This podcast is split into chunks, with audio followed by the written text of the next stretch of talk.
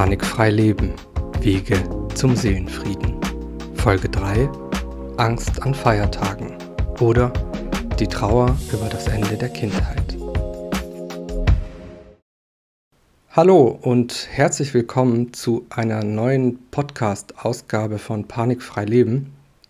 Hm, zu Beginn, ich will ehrlich mit euch sein, zuletzt fiel es mir leider schwer, weiter am Podcast zu arbeiten irgendwie waren andere Themen wichtiger. Aber ich möchte es mir für 2024 zumindest vornehmen, wieder häufiger einen Podcast für euch aufzunehmen und hoffe, dass das klappt.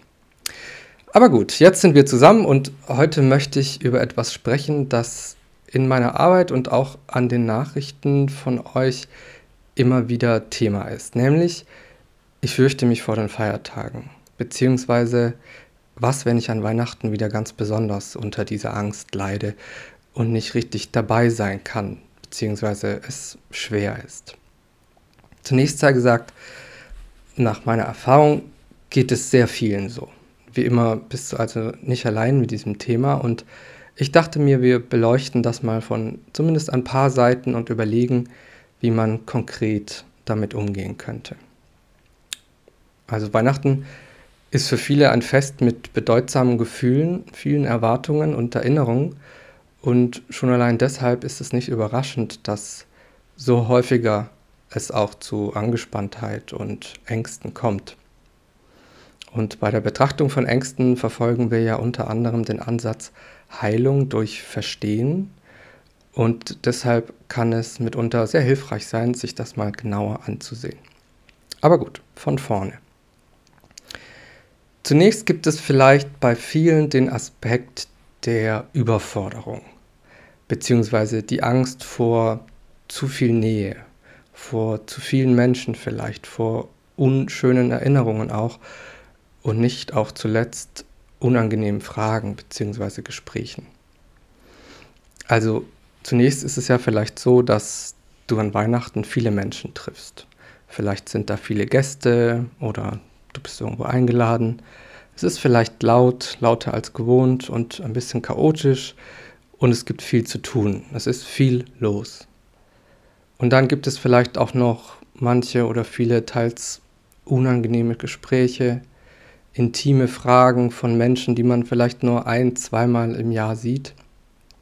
Und auch vielleicht Menschen, an die man keine guten Erinnerungen hat, mit denen man keinen richtigen Draht mehr hat oder mit denen man überhaupt nicht auf einer Wellenlänge ist.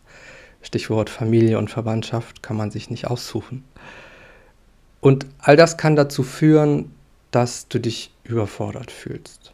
Gerade wenn du dafür deine gewohnte Umgebung verlassen hast, raus aus deinem sicheren Nest musstest, das kann bei vielen von uns zu Stress führen, zu Anspannung. Gerade wenn man sich in der letzten Zeit aufgrund seiner Ängste immer mehr zurückgezogen hat, vielleicht auch. Und mehr und mehr auf seiner Insel lebt im übertragenen Sinne und es einem schwerfällt, mit Menschen in Kontakt zu treten. Was wäre da ein praktischer Rat oder eine gute Herangehensweise? Ich würde sagen, versuche die kindliche Rolle abzulegen und sorge gut für dich, übernimm du das.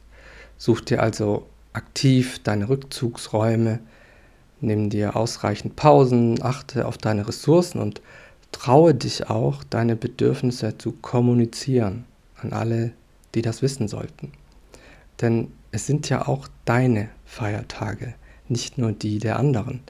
Und das wird niemand anderes für dich übernehmen. Frag dich also, was du brauchst, welches Maß an Ruhe und Austausch dir gut tut und dann handle auch danach, so gut es geht und mach vielleicht ein paar neue positive Erfahrungen beim Thema, hey, ich kann für mich selber sorgen und erhalte gar nicht so viel Verwunderung oder Kritik, wie ich vielleicht befürchtet hatte. Der zweite Aspekt ist das Thema Erwartungen, beziehungsweise wohl eher zu hohe Erwartungen, die dann eben nicht selten zu Enttäuschung führen müssen, fast zwangsläufig. Denn einerseits muss vielleicht alles perfekt sein oder soll alles perfekt sein, andererseits fühlt es sich aber schon lange überhaupt nicht mehr so an wie früher. vielleicht weniger bezaubernd, weniger schön und toll, anders eben.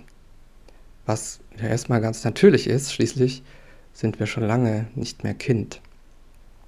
Also Stichwort Weihnachten, die Geschenke, das Essen, die Dekoration, der Spaß, alles soll möglichst toll und harmonisch sein. Wir versuchen Enttäuschungen zu vermeiden, glauben, es könnte irgendwie nur Harmonie geben oder es sollte nur Harmonie geben. Alles muss so sein, wie es in der restlichen Zeit des Jahres aber auch nicht funktioniert. Und gerade an solchen Feiertagen sind das ja, naja, ziemlich überzogene Erwartungen, die unnötigen Druck auslösen können. Ich glaube also, es kann hilfreich sein, die Erwartung, dass dieser Zauber der Kindheit nochmal in uns aufleben muss, ziehen zu lassen, gehen zu lassen, nicht mehr daran festzuhalten. Und das heißt ja nicht, dass man sich mit weniger zufrieden geben muss, aber es darf eben anders sein. Neue Traditionen dürfen geschaffen werden. Wir sind nicht mehr das kleine, staunende Kind, also muss es sich ja eigentlich auch nicht mehr danach anfühlen. Und das ist ja vielleicht ein Trauerprozess, darüber sprechen wir häufiger, wenn es um Ängste und psychische Themen geht. Ein Trauerprozess, den wir in vielen solchen Situationen erleben können. Der wichtig und gut ist, denn erst wenn wir damit abgeschlossen haben, können wir den Blick auch wieder mehr nach vorne richten und uns ja, auf etwas Neues freuen. Die Trauer über das Vergangene ist also meist Voraussetzung dafür, dass wir etwas Neues, ebenso Schönes erschaffen dürfen, entstehen darf. Und die Kindheit ist ja auch nie ganz vorbei. Und ich glaube, je weniger übertriebene Erwartungen wir haben, desto eher darf auch wieder eine Begeisterung, Leichtigkeit, Erfüllung und ja, ein Zauber in uns entstehen. Das nächste Thema, das ich ansprechen möchte, oder der nächste Aspekt, ist das Unterdrücken von Angst, beziehungsweise die Angst, dass jemand mitbekommt, wie es dir wirklich geht. Denn in solchen Situationen kann man sich auch unter vielen Menschen ja sehr einsam fühlen und unter so einer Art Performance-Druck leiden. Ne? Ich muss irgendwie gute Miene machen, obwohl ich eigentlich gerade Angst vor der nächsten Panikattacke habe oder es mir einfach gar nicht gut geht. Was die Wahrscheinlichkeit aber leider von unangenehmen Körpersignalen und Angst logischerweise verstärkt. Warum ist das so? Naja, wenn wir Gefühle unterdrücken, brauchen wir uns ja nicht zu wundern, dass sie mit voller Wucht irgendwann zurückkommen. Denn die haben ja immer ihre Funktion und wollen auch wirksam sein und werden. Denk an den Wasserball, das habe ich bestimmt schon mal erzählt. Den, den Wasserball, den du versuchst unter Wasser zu drücken. Das Angstgefühl unter Wasser zu drücken. Ich will es nicht fühlen und vor allem will ich nicht, dass es jemand mitbekommt. Das ist nicht nur sehr anstrengend, wenn du daran denkst, wie sich das anfühlt, wenn man so einen Ball unter Wasser drückt, sondern zwangsläufig irgendwann entwischt dir dieser Ball, dieses Angstgefühl und schießt in die Höhe und ist noch stärker präsent als es vielleicht gewesen wäre, wenn wir es einfach hätten da sein lassen. Und so ist es eben auch mit dem Gefühl der Angst, wenn wir es versuchen zu unterdrücken, weil es niemand mitbekommen soll, weil es uns vielleicht unangenehm ist oder peinlich oder zu intim. Ähm, niemand soll wissen, wie es uns wirklich geht. Und der Gedanke, ich will nicht, dass mir jemand etwas anmerkt, der ist total nachvollziehbar aber leider nicht besonders hilfreich und irgendwie auch nicht besonders freundlich zu dir selbst. Denn warum solltest du dich verleugnen müssen?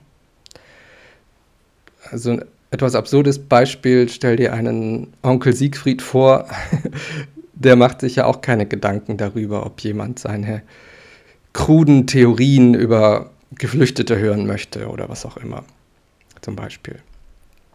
Ihm scheint es also irgendwie vielleicht sogar ein bisschen besser zu gelingen, wahrhaftig authentisch zu sein, sich zu zeigen, so wie er ist, mit seinen Ansichten, seinen Gefühlen, seinem Wesen. Das heißt jetzt nicht, oder wir wollen natürlich nicht alle werden wie ein Onkel Siegfried, aber mach dir klar, dass du dich unglaublich entlasten würdest, wenn du dich jemandem anvertraust. Also den Wasserball nicht mehr unter Wasser drückst, sondern deine Gefühle da sein lässt. Also vielleicht kannst du dich einem Elternteil anvertrauen oder einem guten Freund, einer Verwandten, wem auch immer. Der Druck darf raus. Schon eine etwas längere oder feste Umarmung von jemandem, der weiß, was dich derzeit wirklich bewegt, kann unglaublich helfen, zu mehr Ruhe und Zuversicht zu finden, weil wir uns gehalten fühlen und verstanden. Statt diesem Spießrutenlauf und dem Gedanken, dass niemand etwas mitbekommen soll, kannst du also versuchen, dich so authentisch wie möglich zu zeigen, so wie es sich eben für dich noch gut anfühlt. Vor dem Hintergedanken, das Unterdrücken und Kontrollieren meiner Angst erzeugt Stress. Und Stress erzeugt in der Regel noch mehr Angst. Erlaube dir also zu deinen Gefühlen zu stehen und letztlich auch zu dir selbst zu stehen. Genau, der vorletzte Punkt, ähm, den würde ich mal Überkonsum nennen. Also zu viel Alkohol, zu viel Fett und Zucker, zu wenig Schlaf, vielleicht kaum Bewegung, kaum Tageslicht. Das ist ja kein Geheimnis. Aber wenn wir, wenn wir viel rumsitzen, viel zu viel essen vielleicht, zu wenig Bewegung an der frischen Luft haben, dann sorgen wir quasi mit dafür, dass wir uns körperlich nicht besonders wohlfühlen und damit auch psychisch. Denn der Eindruck, dass es uns irgendwie nicht so gut geht oder dass wir uns nicht wohlfühlen, sorgt manchmal schnell dafür, dass wir zu viel in uns reinhorchen in unseren Körper, den ängstlich beobachten, ne, was geht da alles so vor sich, wie schlägt mein Herz, ist mir vielleicht irgendwie schwindlig oder schlecht. Und dann ist der Weg zu starker Angst gar nicht mehr so weit. Also, falls das dein Thema ist, du kannst dir bewusst vornehmen, das dieses Jahr mal anders zu versuchen. Plane zum Beispiel mindestens zwei zügige Spaziergänge pro Tag fest ein. Entweder mit anderen zusammen oder allein, wenn jemand mitgehen möchte. Ist vielleicht statt zehn Dominosteinen eher eine Mandarine. Gönn dir gesundere, leckere Getränke wie Tees und hör auf zu essen, wenn du satt bist oder keine Lust mehr darauf hast. Dein Körper ist ein hohes Gut und wie du mit ihm umgehst, hat direkte Auswirkungen auf deine psychische Gesundheit.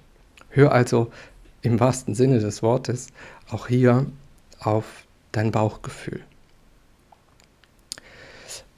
Und der letzte Aspekt, den ich ansprechen will, ist allgemein Stress. Also Weihnachtsstress statt schöner Weihnachtsstimmung. Zu viel zu tun, nicht mehr zur Ruhe kommen, keine Leichtigkeit. Denn mit der größte Feind von Entspannung und innerer Unruhe ist der Perfektionismus, an dem nach meinem Eindruck viele Menschen mit Ängsten ja tatsächlich leiden. Denn nein, wir müssen nicht immer das schönste Geschenk von allen präsentieren. Wir müssen nicht eine Woche vor Heiligabend mit dem Vorkochen anfangen oder was weiß ich. Wir müssen nicht extra ein ganz besonderes Outfit shoppen, wenn uns nicht danach ist. Wir müssen eigentlich gar nichts. Such dir lieber aus, was dir wirklich wichtig ist und konzentriere dich dann darauf und mach dich frei von den Erwartungen anderer. Du kannst sowieso nie alle erfüllen und vor allem, wenn es nicht deine sind. Und mach dir bewusst, dass du vielleicht dazu neigst, die Dinge zu übertreiben, perfekt sein zu wollen. Gerade dann, wenn es derzeit vielleicht auch nicht so gut um unser Selbstwertgefühl bestellt ist und wir versuchen es so irgendwie aufzupolieren. Es wird nicht funktionieren. Perfektionismus ist hier nicht das Mittel der Wahl. Sondern versuche stattdessen, wenn du magst, vielleicht ganz bewusst Dinge unperfekt zu lassen. Sie so zu lassen, wie sie sind. Oder sogar wegzulassen. Auch wenn sich das erstmal unangenehm anfühlt, weil du vielleicht in der Regel so nicht handelst. Aber Stress, der durch Perfektionismus entsteht, also wenn nie etwas gut genug ist, nagt an unseren Ressourcen, weil wir sind ja nie fertig, wir sind ja nie zufrieden. Und das kann kurzzeitig oder auch über längere Zeit natürlich sehr erschöpfend sein. Und mal ehrlich, was nützt es uns, wenn oberflächlich alles perfekt und makellos und teuer und glanzvoll erscheint, wir aber völlig erschöpft an Heiligabend unterm Baum einschlafen, beziehungsweise unruhig sind und uns ängstlich fühlen und merken, dass wir wie im Hamsterrad so vor uns herrennen. Es liegt doch wirklich in unserer Verantwortung, uns auf das zu konzentrieren, was uns wirklich wichtig ist und uns gesund erhält. Und das sollte im besten Fall eben kein Widerspruch sein. Und mein persönlicher Gedanke dazu ist auch noch, ist das nicht auch die Botschaft dieses Festes? Also das, das Einfache, das Genügsame, das reduziert Festliche? Dieses, dieses Jesuskind ist ja schließlich, nach allem, was wir wissen, nicht in einem goldenen Palast geboren, sondern in einem Stall, umringt von entspannten Tieren, einer gemütlichen Atmosphäre, einer Einfachheit und zwei liebenden Elternteilen. Was brauchen wir also mehr? Ist das vielleicht sogar attraktiver als dieser Perfektionismus?